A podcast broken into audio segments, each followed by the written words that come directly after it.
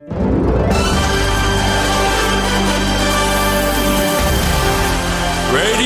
Nikkei. 5時から正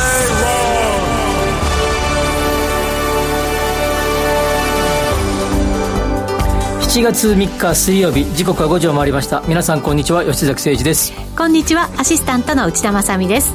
7月に入りました。出ました。もうね直前までバタバタ してましたが。番組の準備をね。準備をあの、はい。路線カーが今日出たんで。そうなんですよ。だからその今日話をしようと思って、ねタイムリーで話聞けるんだなと思って楽しみにしてきました、はい、今日の夕刊で、えー、のでも日本経済新聞にも書いてるネタを、はい。プラスニュースで一本目に取り上げようかなとそうですね。いうふうに思いますので。もちろんコーナーはちょっと違いますが、えー吉崎さんなりに深掘りをしてくださるってことですよね路線価に関してはね。そうですね。はい、ということです。はいあそうですね。そのタイムリーですよね、はいだからそうですね。はい。はい。えーっとそれとですね、はい。えーっと深掘りのコーナーでは、うん。えーっとですねこのタワーマンション節税はい。と通称呼ばれている、このところ何回はい。かちょっと話題に上がりましたよね、そうですね。そえ。えれについてのお話をここでもう少しします、はい。でプラスニュースも少ししますがプラスニュースのところではえっ、と後での、えー深掘りのやつを受ける形でえーあ受けるまあまあまあなんていうかな、ま、前ぜなんていうかな前振りな形で、えーそのマンマンション節税が新しく変わりますよっていう話をしつつ、それでそれに伴いえーいくつかのですね大手マンションデベロッパーの株が下がったという話をですねプラスニュースではしようかなとなんかあれですね不動産関連のニュース目白押しって感じですね今週そうなんですね。そうなんです。これ半期でこういうのがいろいろ出てくるっていうまあ路線価なんかそうなんでしょうけど、こういう感じでなんかあるんですかねリズムみたいえなものが。路線価はですね、ええ。1年間に一度だけこの7月1日、まあ、今回あの今日は3日ですけど土日だったんで3日出ましたけど、はい。基本的に7月1日に出ますよと、うん。でそれ以外の、えーまあ、公的な地価っていうのは、えーまあ、三通りここでも番組でも取り上げましたが3月の地価工事そして9月に出る、えー都道府県地価いわゆる基礎、えー基準地価と呼ばれるものが、まあ、有名ですが路線価っていうのはですねこれ税に関する、えベースになるのが路線価なので、はい。えーなのでだからそういう意味じゃ今日不動産と税みたいな話ばっかりですね。そうなんですよ。だからきっとこのタイミングだからこう こういうことになってるのかななんて思いながらいて。そうですよ、はい。ねはいそういうことです。よね。はい。はい。今日の、えー裏テーマは不動産と税と。裏じゃないか。裏表テーマですけどね。はい。裏テーマはあのゴルフの話なんですがえそっち。お表テーマは不動産と税というような話で、はい。まあ、最後の方はえっ、とあとねあの不動産うん投資におけるですね、はい。ローンについて。ローンについて。はい、について一番最後のコーナーでお話をしようかなというように思ってます。はい。はい。質問もねぜひぜひはい。ある方いらっしゃると思いますから、ツイッターなどでつぶやいていただけるとなどでじゃないですね。つぶツイッターでつぶやいていただけると、ははい。い。あの時間が合えば吉崎さんにしっかりと答えていただこうかなというふうに思っております、ツイッターのメッセージテーマは今日何ですか？もうすぐ七夕じゃないですか、はだからね今日ねロマンティックな感じですよ。ロマンティックですか、うん。CCB みたいです。ね。違うか。歌ですけどねそれ、はい、年代バレちゃいますけど。まあもうバレてますけどね。はいどね。いいですか？今日のねツイッター、はい。一つだけ願いが叶うなら何をお願いする？何お願いしますかね。何します？やっぱり、いつまでもワクワク楽しく長生きできますようにって。おー ちょっと贅沢なお願いですけどね えー、何しようかな何ですかねうん。美味しいお酒と美味しい地鶏に巡り合えますようにとかですか。大事ですよ人生の潤いですから、はい好きなものはね好きなものは。はいあとは何ですかね。もうなんかあれですね。食べ物とかそういうようになりますよねなぜか。ね。ね今日ね、はい。ちょうど朝あちょっとある用用事があってえー、なんていうかな車を止め止めて、はい。えーまあ、駐車場に入れてそのち運動公園みたいなところかな、みたいなところでちょっと時間を潰す必要があってはい。で2時間ぐらいそこでいたんですけどそそうテラスみたいなところがあって、うんうん。そこでなんかあのおにぎりとか食べてるご老人の方がいらっしゃったんですよ、はい。おここテラス空いてるなと思っていいなと思ってあここで原稿を書こうと思ってですね。あらあらいいですね。テラスで原稿を書いてた。ら、うんおしゃれな感芝じ生で。いいじゃないですか。でもちろん入場料ただはい。こうあの公的な運動公園なので、うんうんで、えーなんかスポーツドリンクなんか飲みながらですね えー、録本当は6月に末に出さなきゃいけない原稿を1本書き上げてあ気分がいいなとか思いながら。なんかそういうですね、はい。緑を見ながら仕事ができる環境に、えー、置けたらなっていつも思いますねいいですね。ななんでしょうね。あのすがすがしい感じ、うん。仕事もはかどりそうな気がしますよね。ね。ビルの谷間に普段はねオフィスがあって、はいビルを見ながら仕事をしてますがそれよりもやっぱりこう芝生とか見ながら原稿とかね仕事資料を整理する方が気分がいいなっていう感じになってきました。ね気分転換になるんでしょうね、はでも窓ちょっと開けるだけでもまたね違うんですけどね。でも今暑いじゃないですか。そうなんですよ。そうなんですよ。私夏カーテンも開けれないですもん。あそうです日が入ってくると暑くなるじゃないですか。焼けちゃうからってこと？それもあるんですけど。ルフ行けない。気温がねなんか部屋の中の室温が高くなるような気がするんですよ。ね。だからもうなるべく閉ざして閉ざして。僕の家リビングが真南に向いてるんですけどそう。暑くないですか？めちゃくちゃ暑いですよ。ですよね。で冬なんて俺俺結構本当に冗談抜きで冬 T シャツで普通にリビングだったら入れますからねいいですよね。マンションのそれが良さなんですけどね。はい。また悪さでもあるというね。はい。ことでございます、おもう6分30秒経っちゃいました。そうです。よディレクターに4分にしなさいって言われたんでした、ね長くてもはい。5分以内にオープニング終わるといつも8分ぐらいお前ら喋りすぎだと怒られたんで、はい。はい。ぜひぜひたハッシュタグご時世つけてつぶやいてください。お待ちしています。それでは進めてまいりましょう。この番組はココザスの提供でお送りします。Radio Nikkei 5時から正論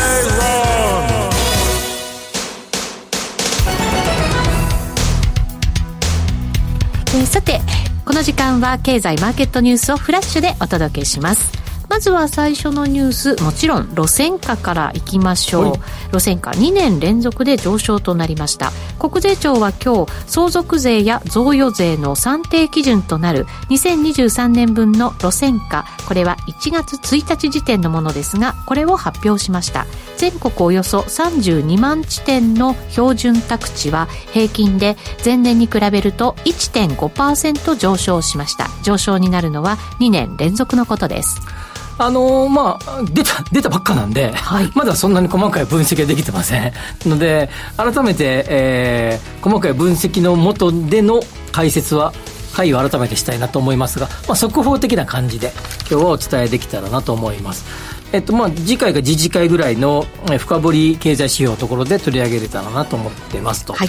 で、えーそもそも路線価は、えー相続税とか贈与税の算定基準になるものということになりますので、えーまあ、細かく言うと相続税路線価というのと固定資産税路線価みたいな形で、まあ、細かく分かれるんですが、まあ、それのまあベースとなるのが路線価ということになります。はいで、路線価そのものは、1月1日を価格時点としておりますので、これつまりですね、えー先ほど喋った、あオープニングで少し喋った、地下工事と同じ、えー価格時点であり、まあ、地下工事のとに発表される地価に基づいてですね、算定されるっていうのが路線価ということになります。はい。えーで、地下工事は国土交通省、まあ、えーの中の土地調査委員会っていうところがやるんですけれども、まあ、路線価はそれに基づいて国税庁が、まあ、要は税の徴収のために、不動産絡みのですね、税の徴収のための、えー、なんていうの、価格設定はい。というのがこの路線価の意味合いで、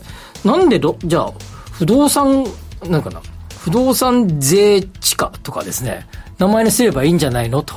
あ確かになんで路線なんですか路線なんだっねていうことです。で、これはですね、路線ごとにですね、要は道路ごとにですね、地価、地価を算定してるんですよ。路線ってちなみに道路のことでいいんですよね、なんか私とかだとほらやっぱりなんかこう線路って思っちゃうよね。電そうそうそうそう。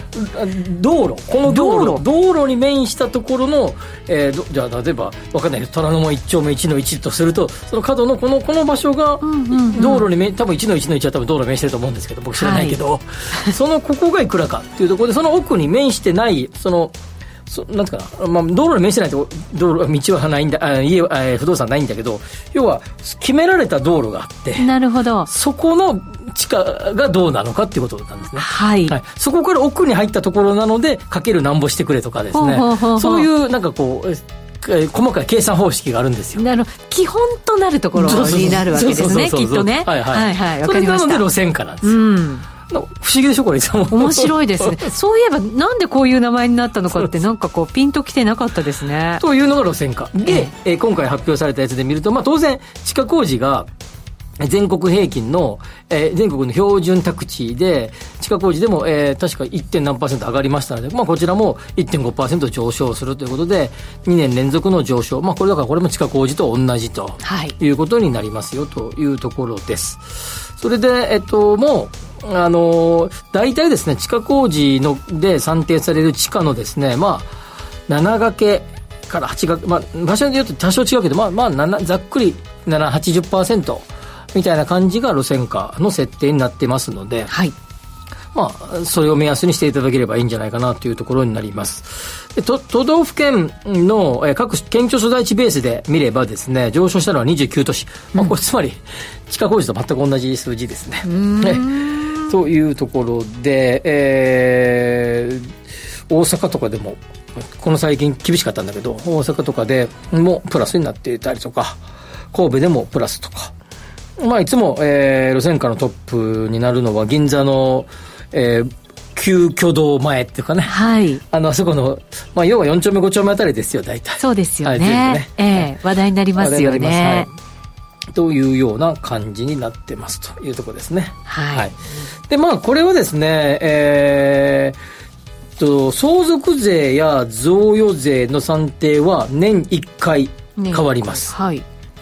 一方で、これをベースにする固定資産税評価額っていうのがあるんですけど、うん。まあ、要は固定資産に対するああなた不動産持ってますねと、それに対する税金をかけますよっていう、これ固定資産ですけど、これは3年に一度の変化になります。3年に一度。一度はい。毎年毎年急に変わってたら固定資産払う方も大変だろということですね。ドキドキしちゃいますね。ですよね。今年いくらなんねんと思いますよね。うんまあ、そういうのもあるので、えー3年に一度になりますが、ちなみにあの、えーまあ、えー21年だったかなが変わる年だったんだけど、あれ20年だったかな？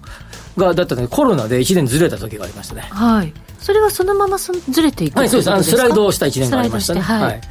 えーというのがありましたが、まあ、基本的にそういう例外がなければですね、えー 3, えー3年ごとに変わるということです。で、路線価、過去ですね、先ほど言ったコロナの、えーのあ20年の時かは、えー見直しの、要見直しの可能性ありっていうのが出たんですね。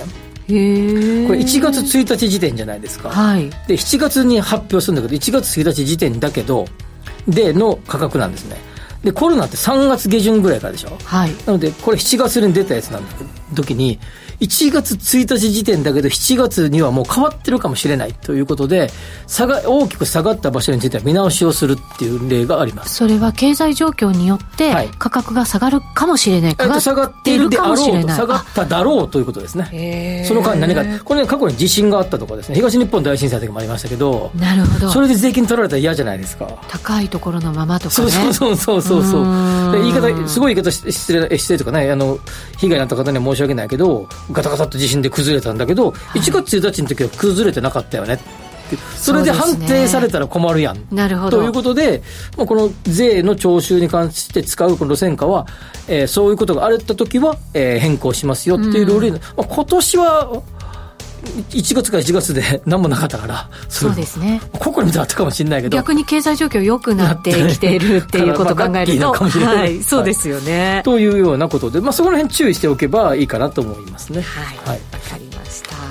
路線価って多分、今ぐらいのこと知ってると、まあまあプロフェッショナル。お、そうですか。あとはまあ算定の仕方ってのあるんですけど、はあ、どこで自慢しよう。できるようになりますけどね。ねあのホームページ見るとね、あはいの国税庁の、こうやって見るんですよっていうのが出てきます。あ、そうなんですね。あ今路線以外のところはこうやって計算しろって出てきます。はい、うんわかりました。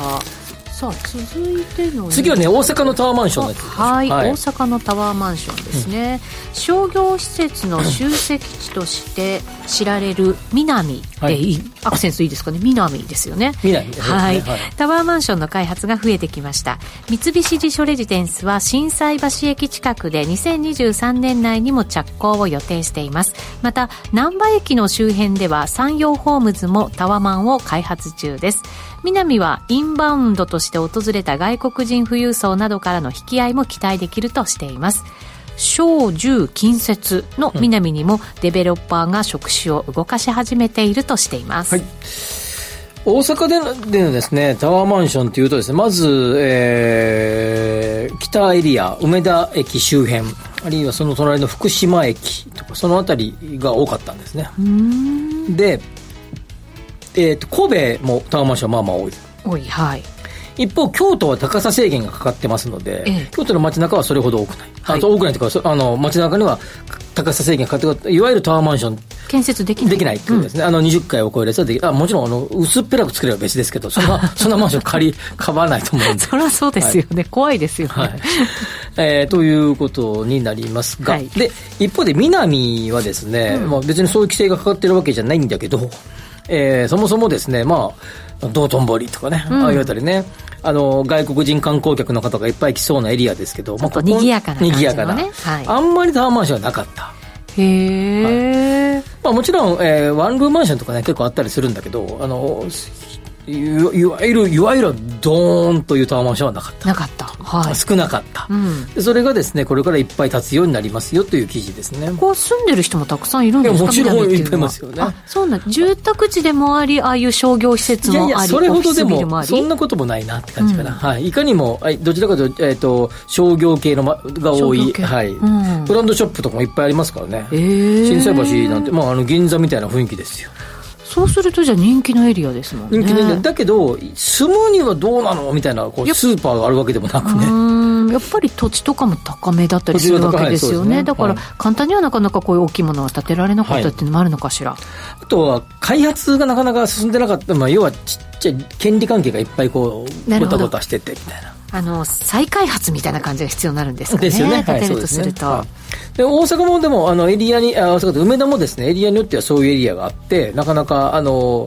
来たエリアもですねなかなかタワーマンションが立ちにくいところもあったりするんだけど一方で、まあ、すぐすぐその隣のですね、えー、福島、大阪環状線で行くと一一駅隣とかえー、大阪駅の北側の中津のあたりとかは、えー、これは、えー、御堂水線で一駅ですけど、まあ、いっぱいタワーマンションが建っていたりとかするとい。うようなところで、まあ、大阪のタワマンの流れも南へも進出してきたなというようなところだと思います。でこのちょっとこの記事ね、えー、小住近接の南にもとかではないね。これちょっとこれ間違えてるね。あそうね。小住近接南が小中近接に向かうぞってことね。あこれからね。これからね。今は大してそんなことない。なるほど。今はだから小の方が、そうそうそう、まあ、多い。多い。小中近接は北だね。これが明らかなる間違い記事だね。確かにマンションの数からしてもそうですよね。タワマンの数からしても。圧倒的ですもんね、はい、やっぱりね北の方がね。北の方は小中近接だけど南もその間もなく小中近接にななっていくぞということですね。なんか風景変わりそうですね。ですね。ね大阪のね。お好きなんですけどね。あのごたごたとした感じが。それがみんないいなと思って外国人の方はいかにもこれが大阪っぽいぞっていう形で来るんでしょうけれども。でもなんとなくその隙間にいろいろこうタワマンなんかも見えるような感じになってくるっていう。ね、代わりになるんでしょうね。そうですね。これからは。そうすると本当に風景も小中近接って感じですよね。なりますね。まあ南から少し行った近鉄とか、えー、南海で少し行ったエリアにはいっぱいタワーマンション建ってますけど。はい、街のど真ん中に立つようになるぞということだと思いますね。はいさあそして3つ目の話題で、ね、3つ目はね、えっと、この、えっとま、マンション節税うん節税のはね深掘りでいこうと思うんでその1個前にですね、はい、マンタワーマンいわゆるタワーマン節税、えー、マンション節税について後で解説しますけども、えー、30日に正式決定で、うん、27日に日本経済新聞は結構一面トップでですね、えー、書いたんですね。はい、ご紹介しましょうか。はい、国税庁がマンション節税やタワマン節税の防止に向け、相続税の算定ルールを見直す方針を固めたということです。ですね。はい、で、30日に、えー国税庁が、えー、相続税の新たな算定ルールを発表ということで、まあ 3, 3日前4日前、えー、3日前か。あれ？3日前か。3日前ですね。かはい、に、えー、スクスクフプ記事のごとく日経新聞が書いたわけ。これ日本経済新聞書いたわけ、はい。うん。そうするとですね、えー不動産株売りがいっぱい出たと。おおそうですか。はい。えー、んと、まあ、野村不動産、野村不動産ホールディングスですね、えー大幅に続落。はい。えーということで、えー、4%安くなった時もあった、ね、野村不動産、プラウドですね、ブランション・ブラウンドですね、三井不動産が2.2%、えー、三菱地所が2%ということで、日経平均は、まあ、のことを考えたら、大きく下げているというような状況になったっていうニュースなんですね。はい。でその改正ルールについては後で詳しく説明しますけど、これ前からですね、変わるぞ変わるぞ変わるぞって言っていた。はい。そしてこの番組でもちょっと取り上げましたねはいてましたよね。はい。そしてさらにですね、えーっと、もう、えー去年の22年の末に発表された税制大綱、これはあの与党が出すものですけども、はい。税制大綱の中にも、今年は見送るけど、検討すると書いてありましたので、そうです。それも確か取り上げたようはない記憶がありますね、で、いよいよそれが、まあ、正式に決まったよとうん。いうところで、各、まあ、後で喋りますけど、えー検討するって書いたやつって過去ほとんどそれあの導入されてますので、はいまあ今回も導入されたということで、まあ、株が下がったあのデベロッパー系のああのマンションに強みがある系のデベロッパーは下がったというところになります、そうですね、はい。えーそれの詳しい内容、また影響については、この後の深掘り経済指標のコーナーで取り上げていきたいと思います。はいここまではフラッシュニュースでした。お知らせを挟んで、その深掘り経済指標のコーナーをお送りします。Radio Nikkei. Goji Kara Stay Wrong.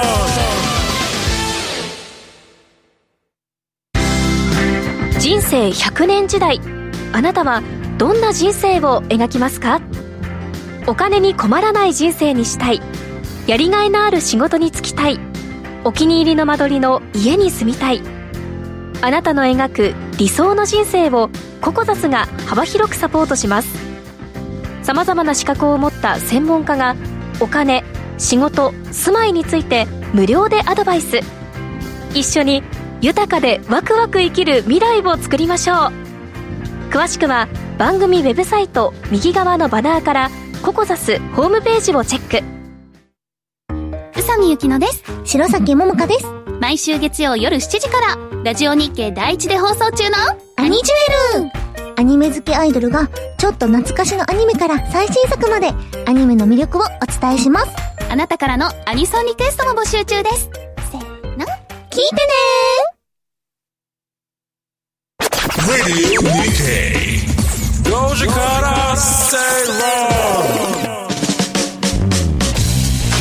ラジオ日経では5時から正論お送りしています。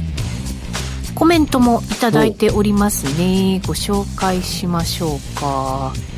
えーとですね、今日は一つ お願いが、願いが叶うなら何をお願いすると七夕に向けてのコメントね、いただいてるんですけれども、それに関する、ああ、アルタンさん、推しとの1時間会話お話しさせてって、えー1時間ならなんとか話題持たせられる自信はある。ううん。ん、推しって誰だろう。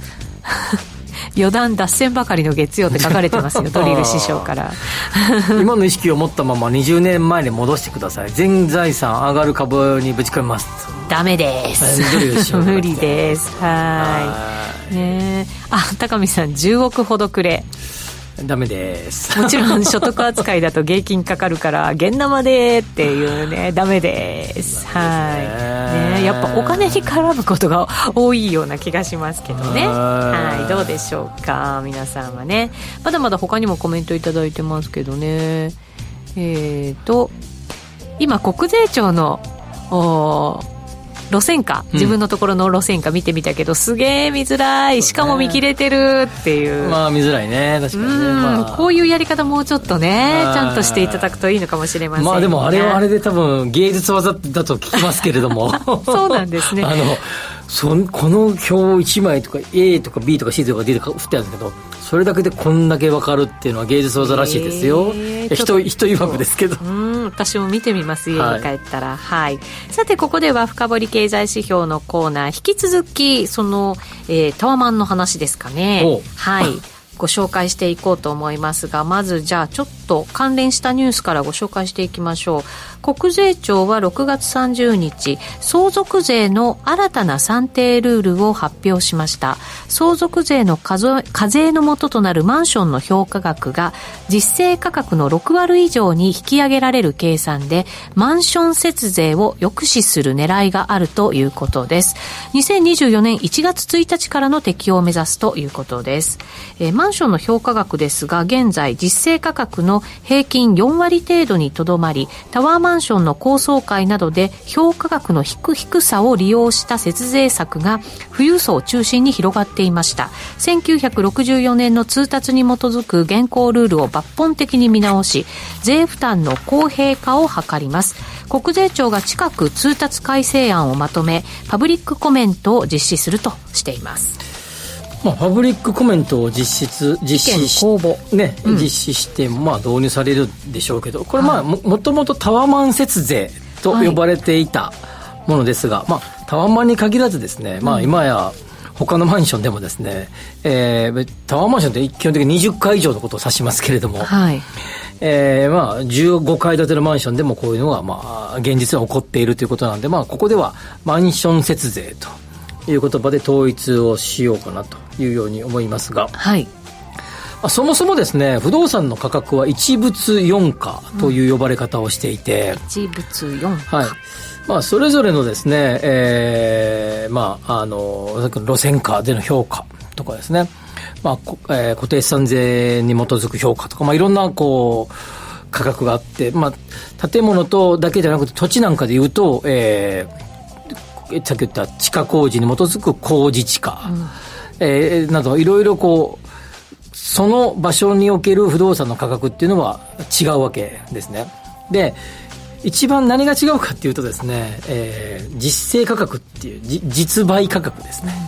との乖離がどうなのかっていうところなんですね。はいそこが重要なわけですよね、でその一物四価の一ついいのかか価格の価の一つにですね実勢価格っていうのがあって、はい。まあ、それぞれの、えー路線価とは異なるですね実勢価格っていうのが存在すると、うん。これは実際の売買されている価格。はい。そこに乖離があればですねその乖離を利用してですね節税ができるっていうのがまあ一番も顕著なのがこれが、まあ、都心などにあるですね、まあ、都市部に大都市部にあるマンションでこのことが起こっている。はい。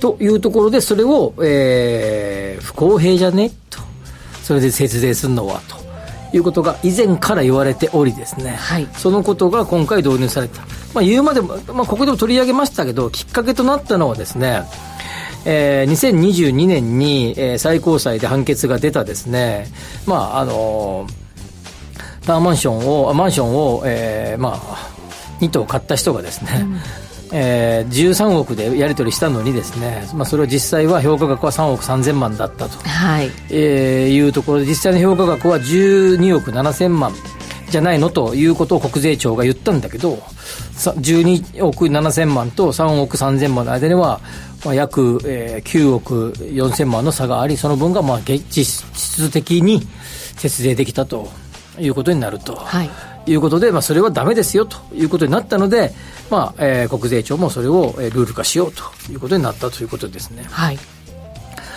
で、えーまあ、実際じゃあどうするかというところですが、えーとですね、まずこれ、まあ、高層階、まあ、この記事は高層階ほど、えー差額が増える。あ、でも高層階だから増えるわけじゃないんだよね、別にこれ。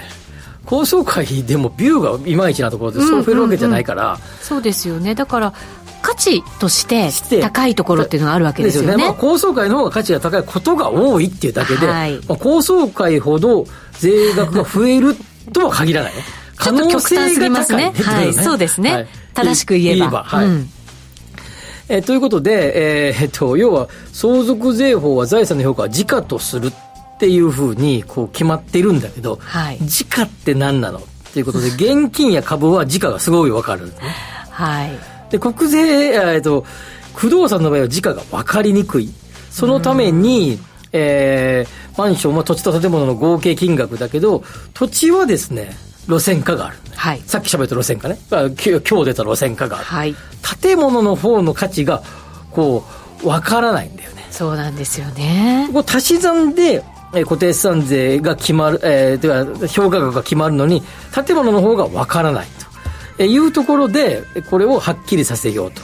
で、実勢価格が、えーまあ、この日本経済新聞の例でいくと、実勢価格が1億1900万のえ物件で、従来の評価額は3720万という評価額で、これに対する相続税額は12万円ということになっているんだけど、はい新しく算定する方法になれば、えーこの評価額は7140万。になりですね、はい実際に払う相続税額は508万円に増えると。ずいぶん増えますよね。増えます。で、これ、かえ、帰りが、えっ、と、帰り額が、えー、1.67倍か。なんかな、を超えると、このルールが、えー、にえなるんだよね。で、適用されるっていうことで、はいまあ、要は、と、まあ、これはっきり言うと、まあ、わかりやすく言うと、まあ、大都市に限らず、まあまあの都市部にあるマンション全部変わるってことね。あー大半が変わると思った大半が変方がいいわるってこと。で、これ大変変わる。で、えっとですね、これものすごい割合が出るっていうそうでしょう、確かこれ。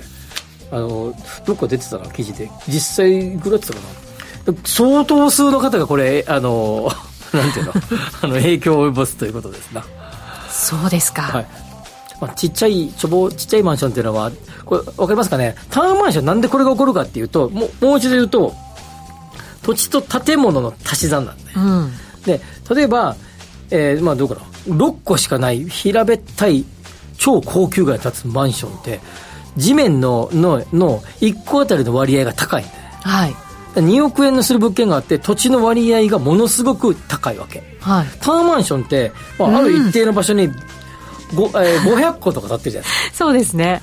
土地の割合めちゃくちゃちっちゃい。ちっちゃくなります。はい。で、要はほとんど建物価格なわけ。はい。でここは不透明な建物、地面ははっきりしてんだよね。路線価が出てるから。そうですよね。はい、それを500で割るあもちろんあの平米数とかでえで多少公平さを出して割るんだけどその部分の建物の部分があ2億円のうち圧倒的割合を占めるのでとそれで差が出るわけで平べったいマンションに、えー、平平べったくなくてもいいか、まあ、要は 個数が少ないマンションで、平べったいのが正正しいな。要は地面が広くて高さがない個数が少ないマンションって一つあたりの土地がでかいからそのぶかマンションが2億円するとかなりの割合が土地な価格なわけ。はい。でそうすると不透明の部分が少ない。少ないですよね。そういうマンションはこれ影響が出ない。出ないから少ない。出たとしても。前ここで喋った記憶がありますがこのことも含めてですねタワーマンション人気がそろそろ落ちるかもしれないって僕知った記憶があるんですよね。はい。でこれ明らかにですね相続税がボンとここから上がります。でこうなるとですねタワマンの価値が少し下がると思いますね。相続するときに、これ現金化しないともう払えないよっていう人たちってもう出てくるかもしれないですねはいそうするとやっぱり売り物件って、出てくると思いますねもう単純に出やすくなりますよね。そうなんですね。これ、やっぱり、こう、あある程度高級、地面の価値が高い低層のマンションの方が、まあ、結果的に本来は価値が高いわけです。そうですよね。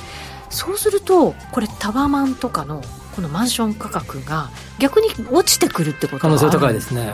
もともととここでも何度か喋ったように、同一の、えー年代にいっぱいマンションが建ってますから、はい下がりやすさがあるわけね、タワーマンションっていうのは。はい売り物件が出やすいわけですから。で、あの同一年次に。でそうするのところの上にさらに節税でも使いにくくなるってことになりますから、うん、さて、ここから先は言いませんが、という感じですかね。皆様でお考えください。奥歯に物がつくんかかったような。いや、そんなこと言うと、僕も、あれですよ。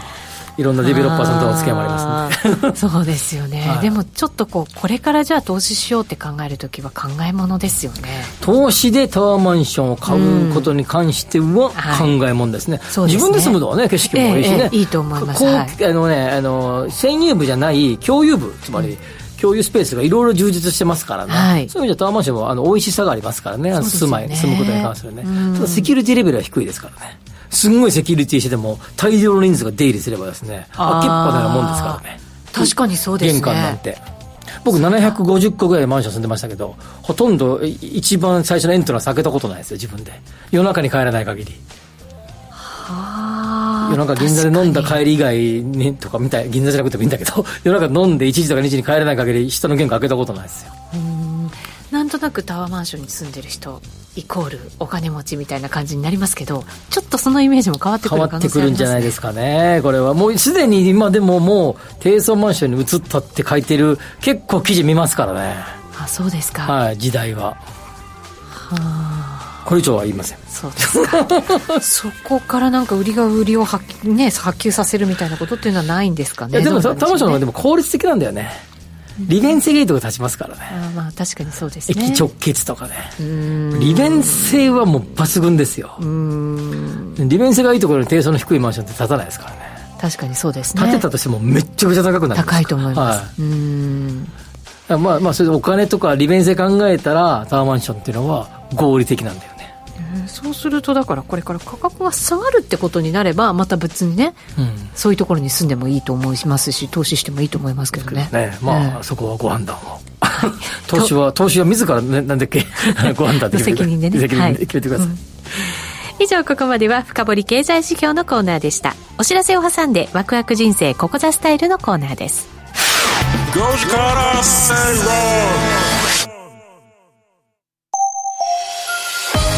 マネーに対する食わず嫌いありませんか？4U と学ぶ日本経済。お金に関する心配事は山積みだけどどうすればいいかわからない。そんなマネー初心者に向けた30分です。最近気になるあのニュースについて詳しく聞けたりクイズで楽しく経済について勉強します。4U のマネー事情も聞けちゃうかも。ラジオ日経第一。毎週水曜夕方6時から好評放送中。お楽しみに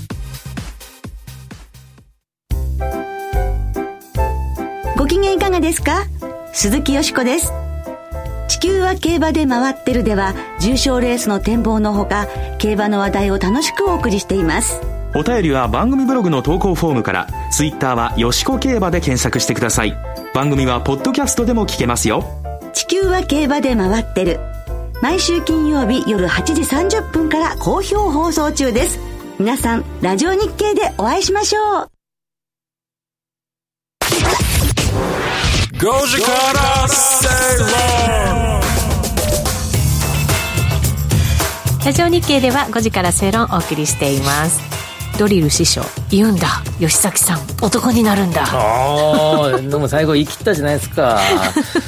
まあこれからタワーマンションの時代かどうか。でもねちなみにここれからえっとねこまたこれ次回でもやってもいいけど、はい。えっとね2025年ぐらいまでに、えー東京で建つ、えーえじゃあ首都圏で建つマンションのうちの30何パーだかな？4割30何パーセントがタワーマンションなんだよね、まあ、個数ベースなんだけど一方で都心3区では都心のど真ん中でた建つタワーマンションは今激減してるね。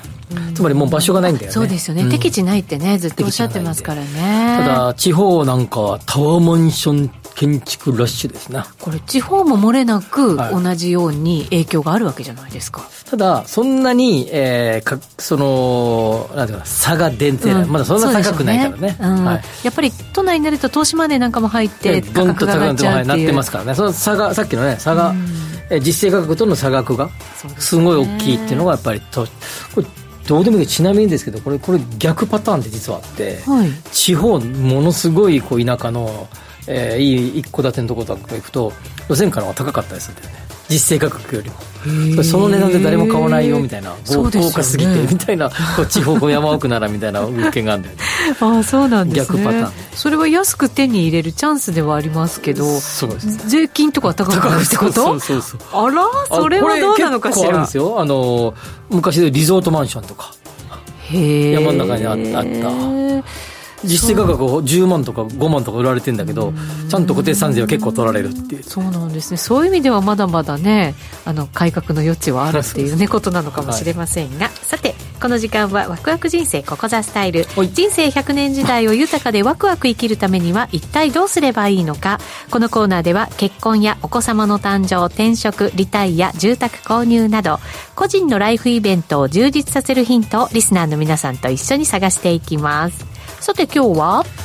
今日はですね、うん、えー、不動産あ投資用の不動産の、えー、ローンの、えー、ローンが、はい。まあ、融資ですね。についてのお話をしようかなっていうふうな思いつつですね、まあ、融資を見れば、融資の状況を見れば、まあ、昨今の不動産、えー、投資用の不動産の市況が分かるっていうことと、それとですね、まあ、あと利回りのことについても、えー、融資を見ると分かってくるので、うん、まあ、その辺についてお話をしようかなと思います。はい。実際にでもローンは増えているそうですよね。これですね、うん、2013年ぐらい、まあ、いわゆる金融緩和政策が導入された頃からですね、投資用の不動産ローンの貸し出しの割合が増えてきた。はいただ、えっ、ー、と、増えてきたっていうことで、まあ、その時にですね、えー、この日銀がですね、えー、不動産投資ローンの数字、個人による貸し上げ、これ個人による貸し上げの数字を、この日経新聞は全部、不動産投資用ローンに当てているんだけど、これ全部100%じゃないんだよね。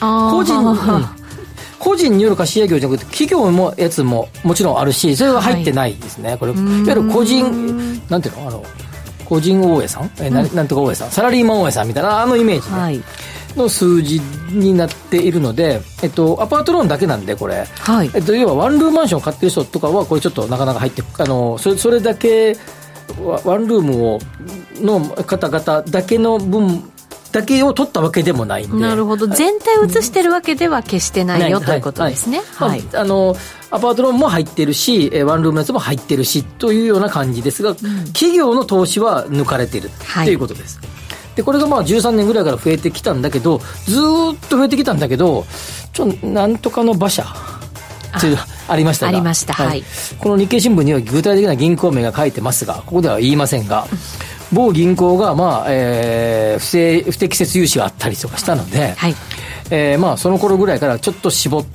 たと。で、おそらくこれ、まあ、おそらくなんとかの馬車もそうなんだけど、それ以外にも、まあ、総量規制がかけたわけかどうかわからないけれども、ある程度の、まあ、規制をかけたんだと思うんですね。うん、あの、案案に。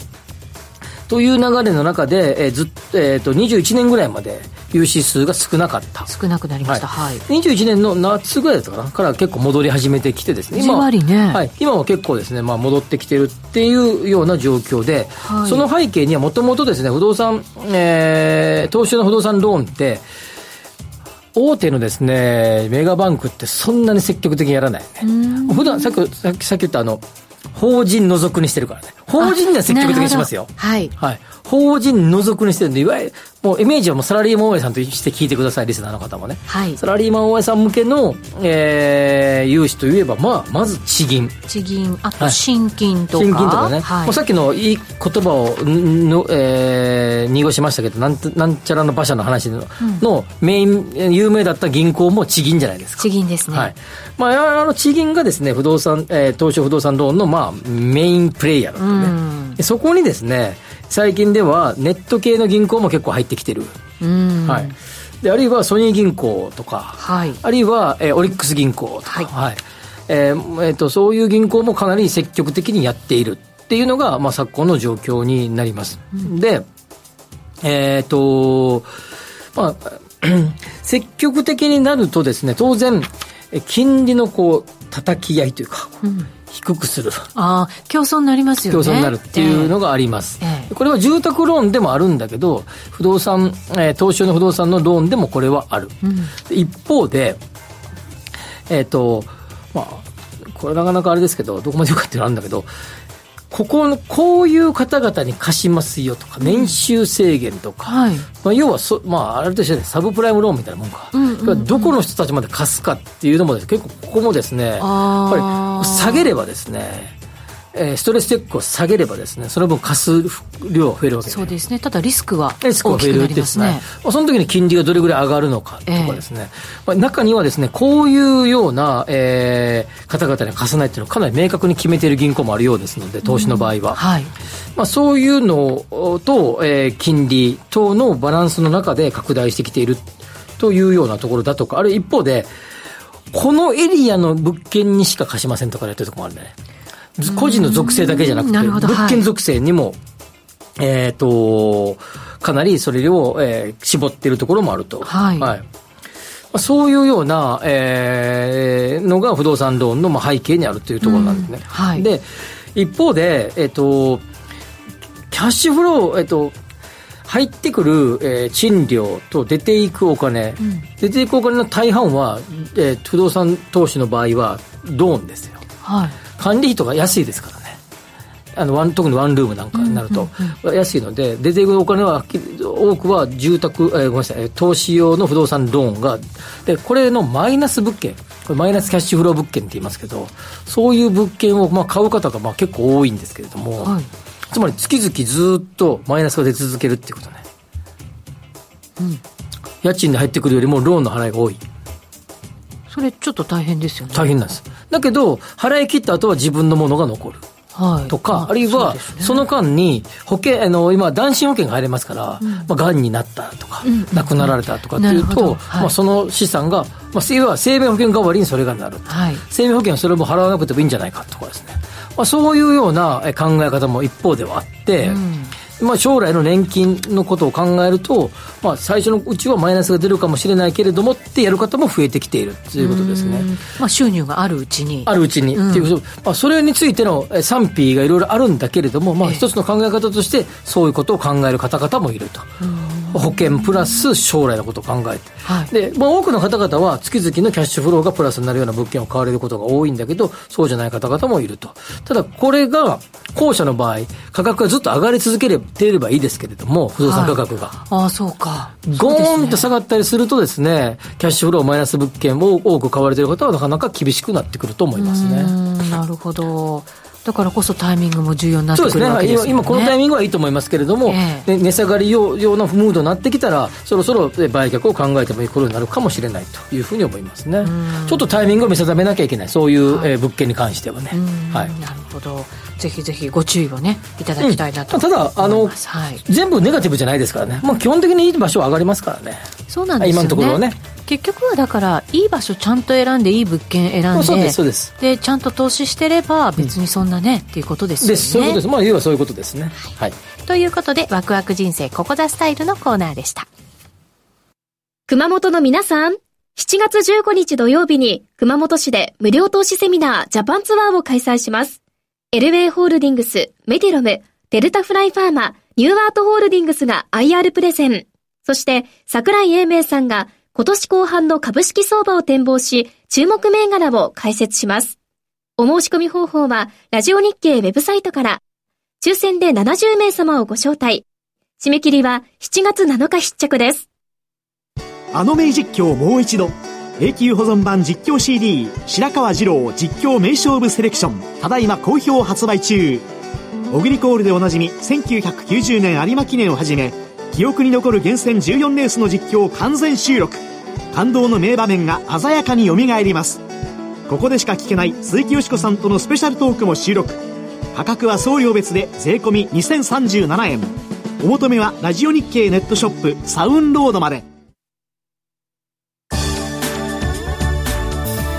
て今日は七夕についての願い一つ叶うならということでツイッターいただきましたけどセセリさんすごい懐いてくれるクマを飼う。ああなるほどね。